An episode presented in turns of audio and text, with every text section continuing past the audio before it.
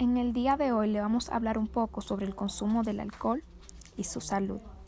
Beber alcohol en exceso puede ser perjudicial para la salud y causar la muerte del individuo. ¿Qué es un trago? Se dice que un trago estándar contiene 0.6 onzas de alcohol puro. Por lo general, esta cantidad de alcohol pura se encuentra en lo siguiente: 12 onzas de cerveza, 8 onzas de líquido de malta y 5 onzas de vino. ¿Qué es beber en exceso? Beber en exceso incluye los atracones de alcohol, beber demasiado y cualquier consumo de alcohol por parte de mujer embarazada o personas menores de 21 años. El atracón de alcohol tiene varias formas en común de consumo de alcohol en exceso, las cuales estas se pueden definir como beber en lo siguiente, en las mujeres de cuatro o más tragos en una sola ocasión y en los hombres de cinco o más tragos en una sola ocasión. Beber demasiado alcohol se define como consumir lo siguiente. En las mujeres de 8 o más tragos a las semanas y en los hombres de 15 o más tragos a la semana. La mayoría de las personas que consumen alcohol en exceso no son alcohólicas ni tienen descendencia al alcohol. ¿Qué es beber con moderación? Se dice que beber con moderación, como el consumo de no más de un trago al día en las mujeres y no más de dos tragos al día en los hombres. Además, las guías alimentarias nos recomiendan que las personas no deben alcohol por cualquier razón. Sin embargo, algunas personas no deberían consumir ninguna cantidad de alcohol como las siguientes. Las personas menores de 21 años, las mujeres embarazadas o que podrían estar embarazadas, las personas que están manejando, planeando manejar o participando en una actividad que requiera destreza, coordinación y estar en alerta. Las personas que están tomando medicamentos, recetas o sin recetas médicas que pueden causar reacciones adversas si se mezclan con el alcohol. Las personas que sufren aficiones que pueden empeorar si se consume el alcohol. Los riesgos para la salud a corto plazo. El consumo excesivo del alcohol tiene efectos inmediatos que aumentan el riesgo de muchas consecuencias dañinas para la salud, las cuales son en su mayoría el resultado de los atracones del alcohol e incluyen las siguientes lesiones, violación, intoxicación por el alcohol, comportamientos sexuales riesgosos como tener relaciones sexuales sin protección o con múltiples parejas, abortos espontáneos y muerte fetal. Los riesgos para la salud a largo plazo. Con el tiempo, el consumo excesivo del alcohol puede causar enfermedades crónicas y otros serios problemas como los siguientes. Alta presión arterial, enfermedad cardíaca, accidentes cerebrovasculares, enfermedad del hígado y problemas digestivos, cáncer de mama, boca, garganta, esófago, hígado y colon, problemas de aprendizaje y memoria, como demencia y bajo rendimiento escolar, problemas de salud mental como la depresión y ansiedad, problemas sociales como pérdida de productividad, problemas familiares y desempleo, dependencia al alcohol o alcoholismo, al no conducir, al no consumir demasiado alcohol, usted puede reducir estos riesgos para la salud a corto plazo y a largo plazo. Muchas gracias por su atención. Espero que este le haya servido de mucha utilidad para ponerlo en práctica y no olvidarse de que el alcohol es muy dañino para la salud y que tiene altos riesgos que nos pueden afectar y causar problemas. Hoy le vamos a hablar un poco sobre la droga. Este término también se utiliza en el ámbito de la medicina y farmacología como sinónimo de principio activo o fármaco, tal como refleja la definición de la OMS. Sin embargo, otros autores señalan que droga es el término adecuado para referirse a una sustancia usada sin fines terapéuticos, autoadministrada y con potencial de abuso o dependencia o que produce placer. La gran mayoría de sustancias hoy conocidas por su uso creativo se dieron a conocer en primer lugar en el ámbito clínico como el opio y la marihuana.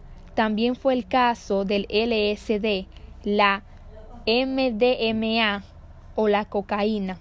La categorización de algunas sustancias como medicamento o como droga ha ido variado en diferentes periodos de la historia según diversos factores sociales, culturales y científicos. Las drogas más consumidas del mundo son el alcohol, la nicotina y la cafeína, legales en gran mayoría de países, además de otras sustancias generalmente ilegales como derivados de los opiáceos y las anfetaminas. La consideración del azúcar como droga adictiva está sujeto a debate científico en el contexto de los trastornos de la conducta alimentaria.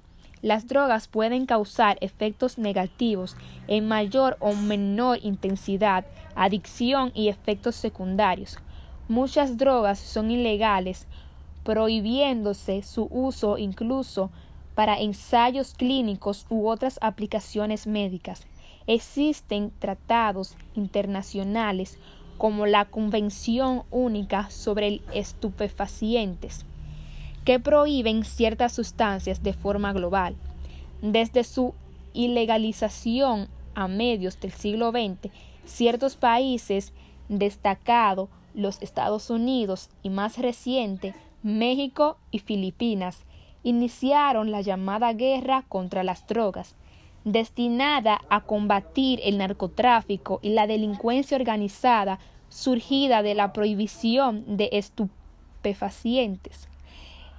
El criterio para prohibir las drogas no está correlacionado con su potencial de daño y algunos científicos lo consideran arbitrario. La clasificación. Las drogas han sido clasificadas según múltiples sistemas de categorización, predominado en la actualidad las clasificaciones en función de sus efectos farmológicos entre los diferentes tipos de clasificación empleados a largo tiempo destacan los siguientes. Clasificación según su estado legal. Las drogas pueden clasificarse en función de las restricciones legales establecidas en cada estado particular respecto al consumo, producción y venta de las diferentes sustancias.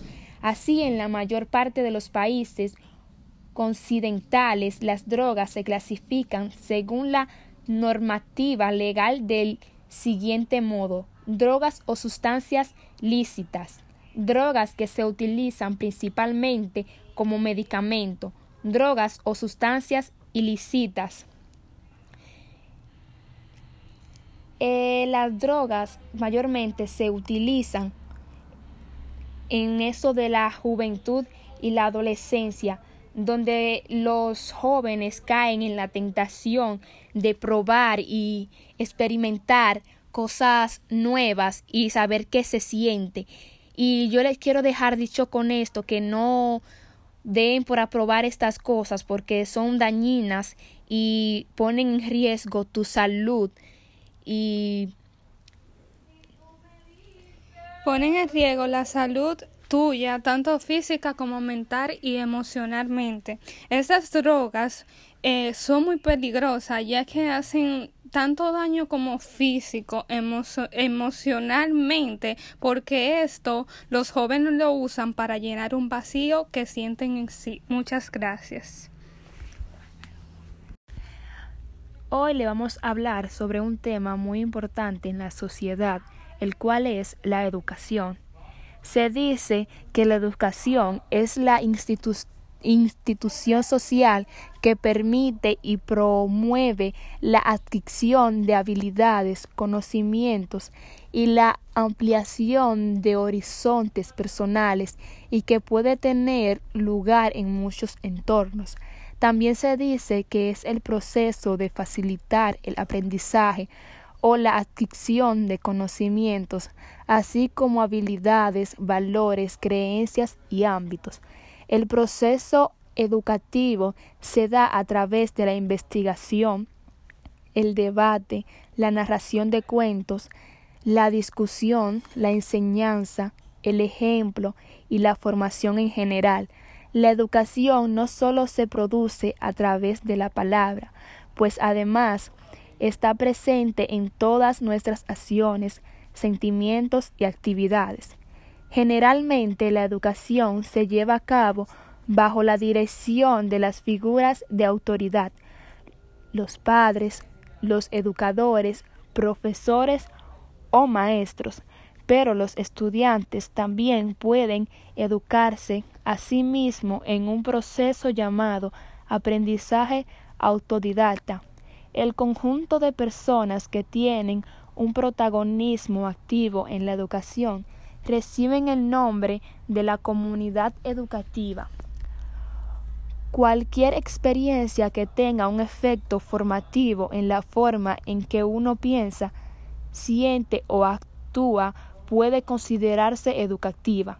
La educación puede tener lugar en contextos formales o informales. La educación formal está comúnmente dividida en varias etapas, como la educación preescolar, escuela primaria, escuela secundaria y luego la universidad o instituto.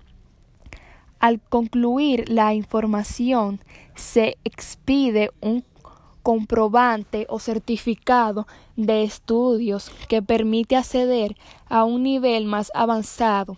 Existe una educación conocida como no formal, no escolarizada, para la que, a diferencia de la formal, no se recibe un certificado que permita acceder a un nivel educativo al terminar la formación. Normalmente, los lugares que ofrecen la educación no formal son los centros comunitarios, instituciones privadas, organizaciones civiles o el Estado.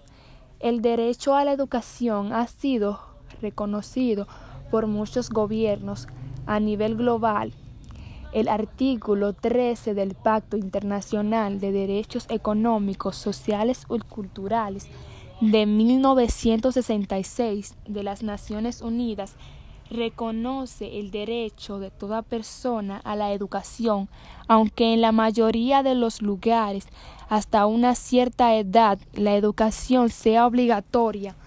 A veces la asistencia a la escuela no lo es y una minoría de los padres eligen la escolarización en casa, a veces con ayuda de la educación en línea. La educación comienza cuando los adultos entrenaban a los jóvenes en el conocimiento y habilidades conocidas necesarias en su sociedad. En las sociedades prealfabéticas. Esto se ha logrado tradicionalmente por vía oral y por medio de la imitación, tal como los estudios artopológicos surgieron. La narración, las historias pasaron conocimientos, valores y habilidades de una generación a la siguiente. Para concluir, la educación es de suma importancia en nuestra sociedad, ya que la educación es, es todo. Se puede decir que la educación es todo porque dependiendo de tu preparación y de tus conocimientos, será tu éxito en la vida. Gracias. Hoy le vamos a hablar sobre un tema muy importante en la sociedad, el cual es los valores. Se dice que los valores son agregados a las características físicas o psicológicas tangibles del objeto, es decir, son atribuidos al objeto para un individuo o un grupo social, modificado a partir de esa, de lo cual es la atribución, su comportamiento y actividades hacia el objeto en cuestión. El valor es una cualidad que confiere a las cosas comunes, hechos o personas una estimación, ya sea positiva o negativa.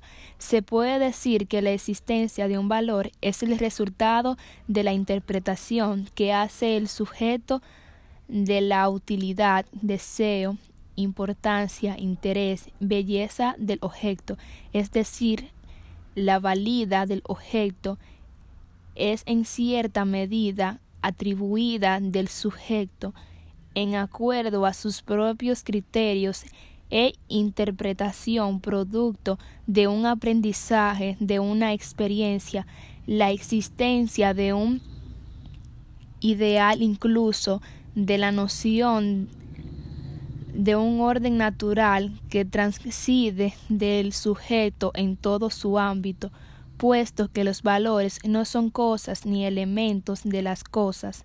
Entonces los valores son imprescindibles, subjetivas de agrado o desagrado, lo que nos producen a nosotros y que nosotros proyectamos sobre las cosas. Se han acudido entonces al mecanismo de la proyección sentimental, se ha acudido al mecanismo de una objetivación y se ha dicho esas impresiones gratas o ingratas que las cosas nos producen, nosotros los arrancamos de nuestro y yo subjetivo y las proyectamos y objetivamos en las cosas mismas y decimos que las cosas mismas son buenas o malas, o santas o profanas. Los valores tales como la honestidad, lealtad, identidad, respeto, responsabilidad, solidaridad, amor, tolerancia, gratitud, laboriosidad, sociabilidad, etc., son fundamentales para convivir pacíficamente en la sociedad. Sin embargo, como en muchos de los temas antropológicos, se puede considerar que la libertad o la solidaridad, más que valores personales o sociales, son sus fundamentos de valor, lo que delimita el ámbito axiológico como cualidades apreciadas por el sujeto solo adquieren el rango de valores en el momento en que son alcanzados como prácticas personales y colectivas. En otras personas la libertad no es un valor por el contenido de concepto o por ser apreciada como una práctica deseable de un determinado grupo social. La libertad es el valor cuando apreciada y ejercida por los sujetos, es decir, demanda situaciones praseológicas. Es el ejercicio de la libertad en una comunidad. Esto se conoce como dialéctica, objeto, sujeto, relación recíproca entre el objeto considerado como válido por el sentimiento y la práctica del sujeto, sujeto hábitos virtuosos. Los valores son de suma importancia en la vida de cada ser humano porque eh, las personas se clasificarán según los valores que tengan, según la educación que tengan. Una persona sin valores no puede ser una persona eh, vista por los demás con buenos ojos. Una persona sin valor es una persona totalmente sin educación. En el día de hoy le vamos a hablar sobre la sexualidad, el cual se dice que la sexualidad es el conjunto de condiciones que caracterizan el sexo de cada persona. Desde el punto de vista histórico-cultural, es el conjunto de fenómenos emocionales, de conducta y de prácticas asociadas a la búsqueda de emoción sexual que marcan de manera decisiva al ser humano en todas y cada una de las frases determinantes de su desarrollo. Durante siglos se consideró que la sexualidad en los animales, al ser humano, era de tipo instintiva. En esta convicción se basaron las teorías para fijar las formas no naturales de la sexualidad, entre las que se incluían todas aquellas prácticas no dirigidas a la procreación. Sin embargo, hoy se basa en algunos mamíferos muy desarrollados, como los delfines o algunos pingüinos, presentan un comportamiento sexual diferenciado que influye además de homosexualidad observan en 450 especies de animales variantes de la masturbación. La sexualidad humana. La sexualidad humana se dice que es el aspecto central en la vida de las personas. Durante muchos siglos se la consideró exclusivamente desde el paradigma biologista, reduciéndola a la genitalidad y estandarizando binomios entre formas naturales y no naturales de la sexualidad.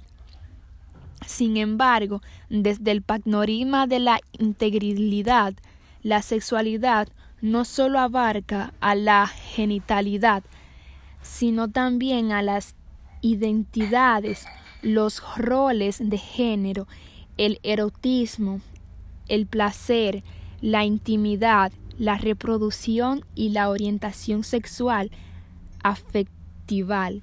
De acuerdo con la Organización Mundial de la Salud, la sexualidad humana se define con un aspecto central del ser humano a lo largo de su vida. Abarca al sexo, las identidades y los roles de género, el erotismo, el placer, la intimidad, la reproducción y la organización sexoafectiva.